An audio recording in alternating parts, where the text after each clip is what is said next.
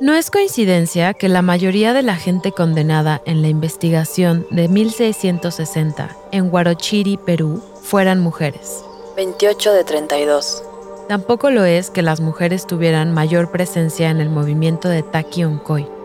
Fueron las mujeres quienes más tenazmente defendieron el antiguo modo de existencia y quienes de forma más vehemente se opusieron a la nueva estructura de poder probablemente debido a que también eran las más afectadas. Este es un fragmento del libro Calibán y la Bruja de Silvia Federici. Como saben, queridos escuchas, en este podcast queremos contar la historia jamás contada.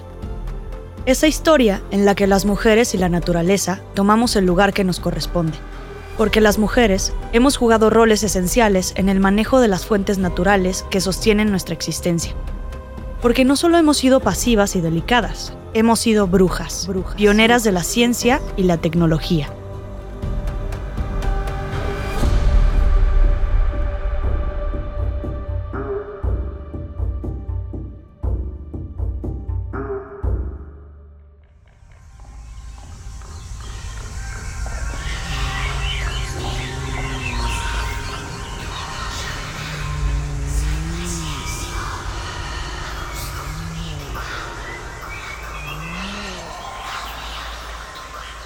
Todos conocemos las historias de terror que nos cuentan de las brujas, mujeres despiadadas que generaban un vínculo maligno con los demonios para apoderarse de las almas inocentes. Cuenta la leyenda que en Aculco, un pueblo muy frío en el estado de México, existió una mujer bellísima. Su cuerpo era delgado y lucía una piel dorada y tersa. Pero ningún hombre se le acercaba porque le tenían miedo. La gente del pueblo decía que aquella mujer no era de fiar. Con el paso del tiempo, creció en su corazón un enorme deseo. Anhelaba tener un hijo. Pero los años no perdonan, así que comenzó a ver aquel sueño como algo lejano. Ya que ningún hombre se atrevía a unirse con ella en matrimonio, tuvo que recurrir a otros métodos. Y poco a poco se dejó envolver por fuerzas oscuras. La mujer cambió y en sus ojos se desvaneció la dulzura y se transformó en rencor, ira y odio. Un día, caminando por la calle, escuchó a unas mujeres burlándose de su desgracia y diciendo que no podría engendrar nada más que soledad. Cuando escuchó las burlas se sintió tan mal que juró vengarse a costa de su propia existencia. No pasaron muchos días cuando cerró un trato con el diablo. La gente lo supo porque cuando pasaban cerca de su casa se escuchaban gritos de ultratumba. Poco tiempo después, Aculco se volvió un pueblo lleno de terror. Primero desapareció un niño, luego dos, y... Espérate, espérate, espérate. ¿Por qué la historia gira alrededor de un hombre y la maternidad? ¿Cómo que la volvieron bruja por no poder tener hijos? No me gustó. Además, eso de burlarse de otra morra no está chido. Los tiempos cambian y ahora el chiste es apoyarnos entre nosotros. El chiste es ser sororas. Bueno, eso es lo que cuenta la leyenda, pero la verdad es que sí suena patriarcal eso de satanizar a una mujer por no tener hijos, hijas o hijes. Ángeles Cruzado, de la Universidad de Sevilla, nos comparte que desde hace más de 20 siglos, las principales tradiciones mitológicas y religiosas han construido una imagen de la mujer como un individuo inferior, que nació de un pedazo del cuerpo de un hombre, fuente de pecado y causante de todos los males. Ella pone de ejemplo a Pandora, que puso en riesgo la existencia de la humanidad por mera curiosidad, o a Lilith, la primera pecadora, o a Eva, que, por su culpa, su culpa y su gran culpa, ahora resulta que debemos parir a nuestros hijos e hijas con dolor.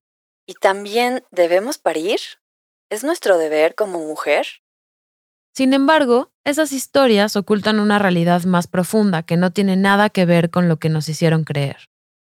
¿Sabían que las mujeres acusadas de brujería a lo largo de la historia tenían mucha sabiduría y conocimiento en el arte del ocultismo? O sea, de la magia, la alquimia y la adivinación. Es difícil saber con exactitud cuándo iniciaron los primeros actos de hechicería y magia, pero lo que cuenta la historia es que todo comenzó hace más de 5.000 años. Las prácticas rituales son parte de muchas culturas antiguas. El antiguo Egipto, Mesopotamia, la India, somos la creación de cientos de pensamientos y revoluciones que han sucedido en la historia, y desde los tiempos antiguos ha existido un vínculo fuerte y mágico con la naturaleza, las plantas y la sanación. Por ejemplo, los rituales en honor a Demeter, diosa de la tierra, la agricultura y la vida. Demeter era una de las diosas griegas más importantes que habitaban en el Olimpo. Junto con su hija Perséfone, conocían los psicoactivos de las plantas y juntas usaban esa medicina para ayudar a la revelación de conocimientos místicos y divinos. Estas pociones y conocimientos de las mujeres eran parte esencial de la conexión con la divinidad. Se dice que su medicina ayudaba a las personas a pasar el umbral hacia el paraíso de la muerte. Esto no es algo muy lejano ni descabellado a lo que vivimos hoy. Sabemos que hay ciertas plantas maestras con psicoactivos que ayudan a abrir la mente y enriquecer nuestro mundo interior para acceder a estados de mayor conciencia e integración.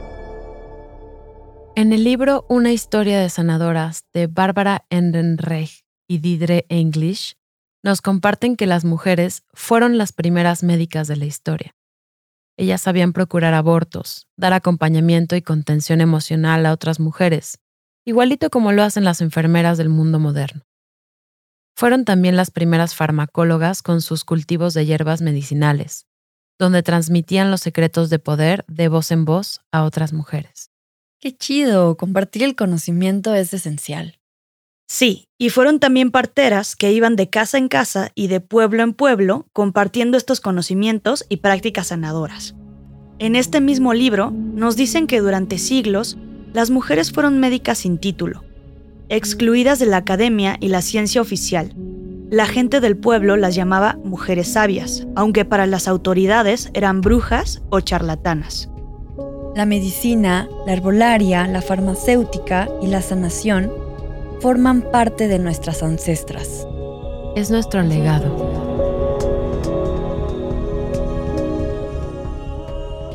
El concepto de bruja aparece en la Edad Media para designar a mujeres que no contaban con la protección masculina y que eran vistas como una amenaza a las convencionales normas sociales.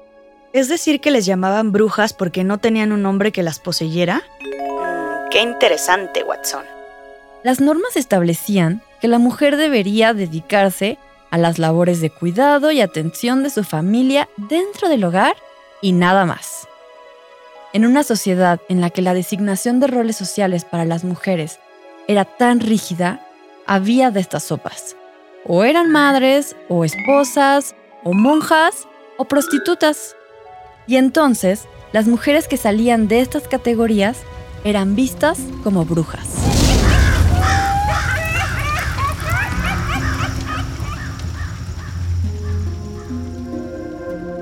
Vamos a ver esta pequeña diferencia de conceptos. Actualmente la RAE define la palabra brujo como un embrujador que hechiza, una persona falsa o fraudulenta, la persona a la que se le atribuyen poderes mágicos obtenidos del diablo, o un hechicero dotado de poderes mágicos en determinadas culturas. Y a una bruja como mujer fea y malvada que tiene poderes mágicos y que generalmente puede volar montada en una escoba. O mujer de aspecto repulsivo. ¿Qué pasó ahí? Nos preguntamos por qué la imagen del hombre está más relacionada con un ser de barba larga y con sombrero puntiagudo, capaz de desarrollar la clarividencia del gran mago comunicador entre la naturaleza y los seres mágicos. Como Dumbledore de Harry Potter. O del brujo que da curación para enfermos de cuerpo y alma. Frente a la imagen de la mujer bruja, arrugada, vieja y con verrugas que se asocia con el poder oculto y maligno, demoníaco algunas veces como la bruja malvada de Blancanieves. Pero ¿quiénes realmente nos contaron esta historia? Esta pregunta me mueve mucho el tapete, o la escoba en este caso, porque me hace pensar en lo importante que es cuestionarnos sobre quiénes fueron las personas que escribieron los libros, las leyendas o cuentos con los que hemos crecido. Sí, porque como sabemos, las historias se cuentan a partir de cierta perspectiva. Es como en lo cotidiano. Cada quien tiene su versión de lo que ve, siente o le sucede. Y en definitiva, es importante escuchar y tener apertura al diálogo, porque no todo es lo que parece. Por ejemplo, ¿conocen la historia de Circe de la mitología griega? A ver, cuenta. Bueno, pues Circe es un personaje de la Odisea de Homero. Ella es hija de Helios, que es el sol, y de Perseis, que es una oceánide. Resulta que Circe era una hechicera que convertía en animales a quienes la ofendían. Ella vivía en la isla de Ea, y según Homero, su casa era una mansión de piedra rodeada de animales salvajes que al parecer eran sus víctimas. Un día, Ulises llegó a la isla de Circe y envió a sus marineros a recorrerla. Estos hombres se encontraron con Circe y ella les invitó a cenar, pero la cena estaba envenenada y los convirtió a todos en bestias. Pobrecitos. Bueno, cuento esta historia porque parece que Circe es una bruja malvada y despiadada a la que le encanta dominar a los hombres convirtiéndolos en sus súbditos. Pero, ¿qué pasaría si en lugar de que Homero hubiera contado la historia, la contara Circe? Lo dejaremos correr a la imaginación de nuestros escuchas, para que hagan sus propias conclusiones. Pero si quieren leer una versión distinta de la historia, les recomendamos leer este libro escrito por una mujer, échense Circe de Madeleine Miller. Actualmente, el cine también se ve representado por voces de mujeres hablando de cosas que nos pasan a las mujeres, y no por hombres haciendo suposiciones de lo que se supone que nos pasó. Y nada en contra de los hombres, como hemos dicho antes. El patriarcado es un sistema de represión en el que todas, todos y todes estamos inmersos y lo traemos bien encarnado. Pero en la historia jamás contada, estamos seguras de que nuestra voz y nuestra perspectiva es muy valiosa para desmantelar y tirar a ya saben qué. No se va a caer, lo vamos a tirar. No se va a caer, lo vamos a tirar. Y gracias al orden divino, es decir, a la lucha feminista, desde hace ya algunas decenas de años, las mujeres y otras disidencias estamos reescribiendo nuestra historia. Imaginamos que para el patriarcado del siglo pasado fue tanto el miedo de ver el poder oculto de las mujeres en su sociedad que las señalaron y expulsaron directamente a las puertas del infierno, o como dicen en otras fuentes bíblicas, disculpen, bibliográficas, se inició la caza y quema de brujas. Esa sí es una historia realmente terrorífica. Y la neta es que nos siguen violentando de esa manera. No más que ya no nos llaman brujas, ahora nos llaman feminazis. Lo que me parece sumamente lamentable de este término es que se utiliza para comparar un genocidio nacionalista con un movimiento social que lo que busca es completamente lo contrario. Luchamos por abolir las distintas formas de violencia y por la libertad de ser y sentir. En pocas palabras, porque claramente es mucho más compleja esta lucha.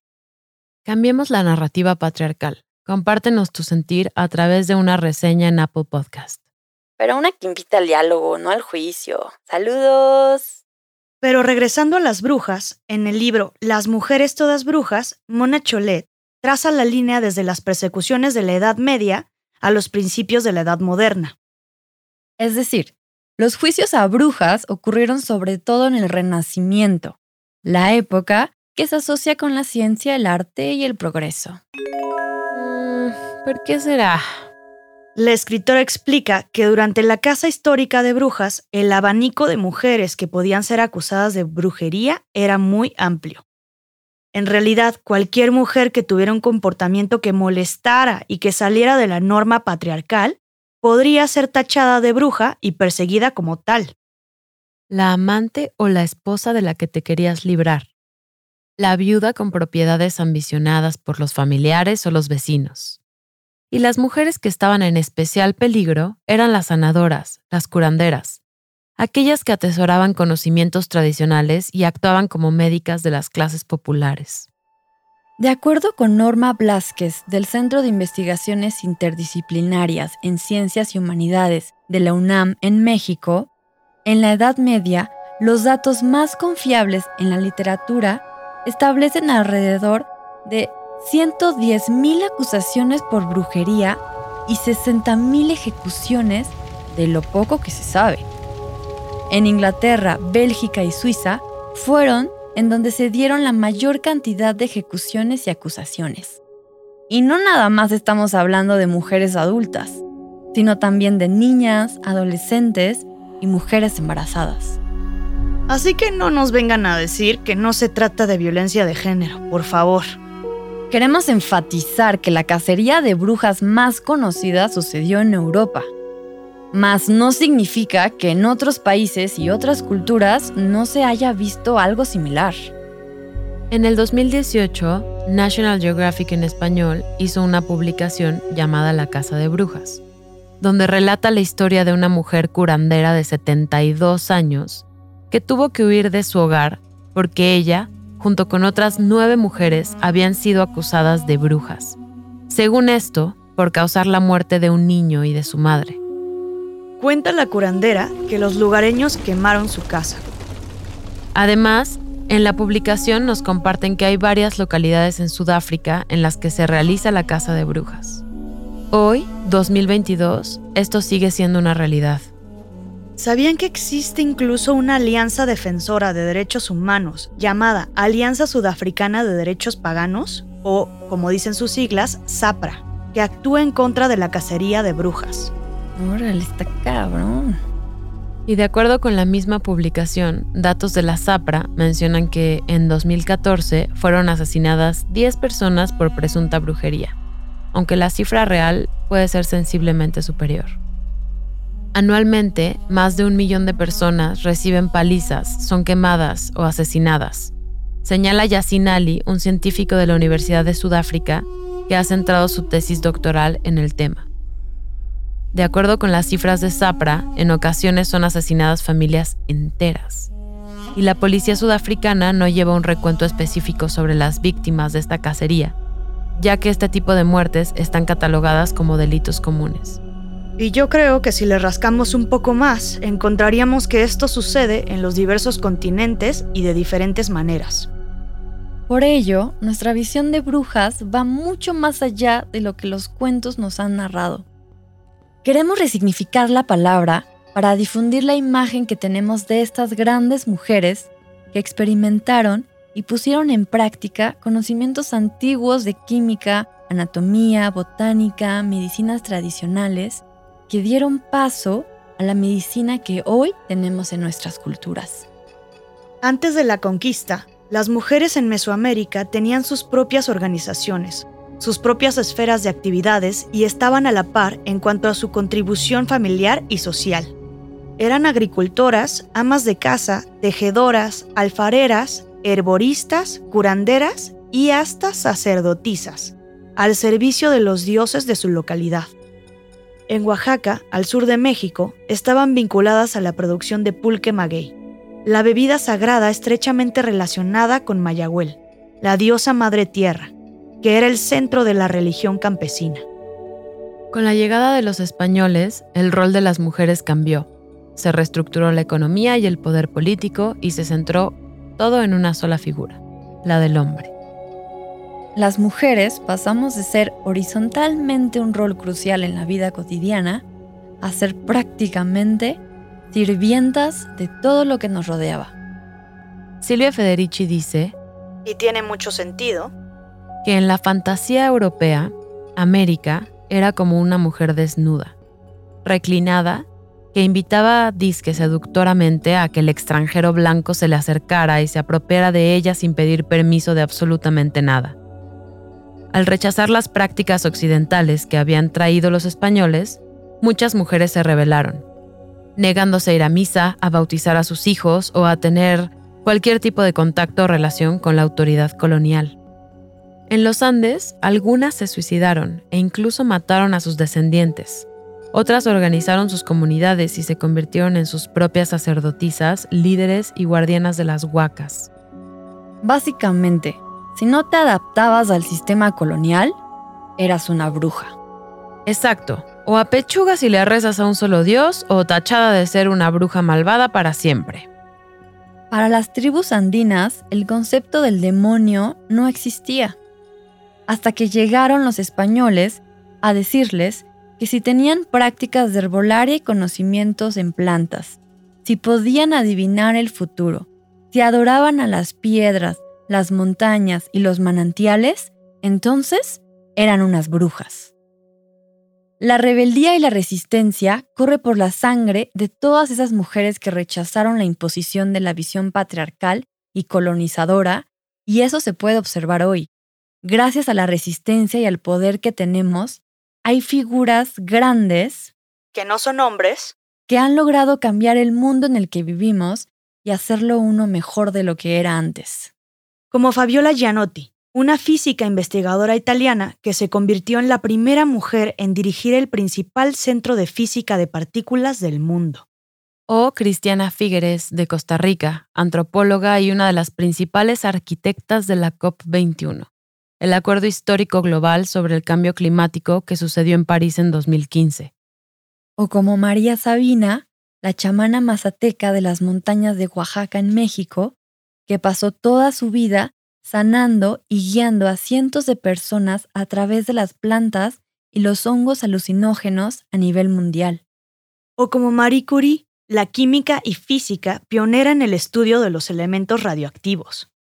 O como su hija Irene Joliot-Curie, que además de descubrir los isótopos radioactivos, fue una luchadora social durante la Guerra Civil Española. Somos brujas, somos hechiceras, somos curanderas, parteras, enfermeras, científicas, maestras, artistas, psicólogas, abogadas, tecnólogas. Somos todas y más. En este podcast conmemoramos la lucha feminista, haciendo honor a esas mujeres que lucharon por el presente que hoy gozamos, defendemos y compartimos, siendo cada día más libres, independientes y soberanas de nuestro cuerpo y pensamiento. Esta tierra que piso es la sábana amante de mis muertos. Aquí, aquí vivieron, y como yo, decían, mi corazón no es mi corazón, es la casa del fuego. Y lanzaban su sangre como un potro vehemente a que mordiera el viento, y alrededor de un árbol danzaban y bebían, canciones como un vino poderoso y eterno. Ahora estoy yo aquí que nadie me salude como a un recién llegado. Si camino así, torpe, es porque voy palpando y voy reconociendo. No llevo entre las manos más que una breve brasa y un día para arder. Alegría, bailemos. Quiero jurarlo aquí, amigos. Otra vez, como la primavera, volveremos. Rosario Castellanos.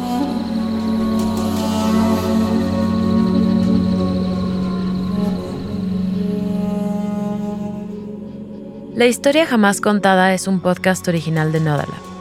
El guion de este episodio fue escrito y editado por Karenia Ángeles, Paloma Ornelas y Sofía Benedicto. La edición de audio fue hecha por Ren Ramírez, el diseño sonoro por Nayeli Chu y la música de este episodio es de Marco Maximovich. La musicalización fue realizada por Jorge González y la mezcla es de Sam Peñalba. El arte de este episodio es de Angélica Cadena y la creación de contenido de Fernando Rubín.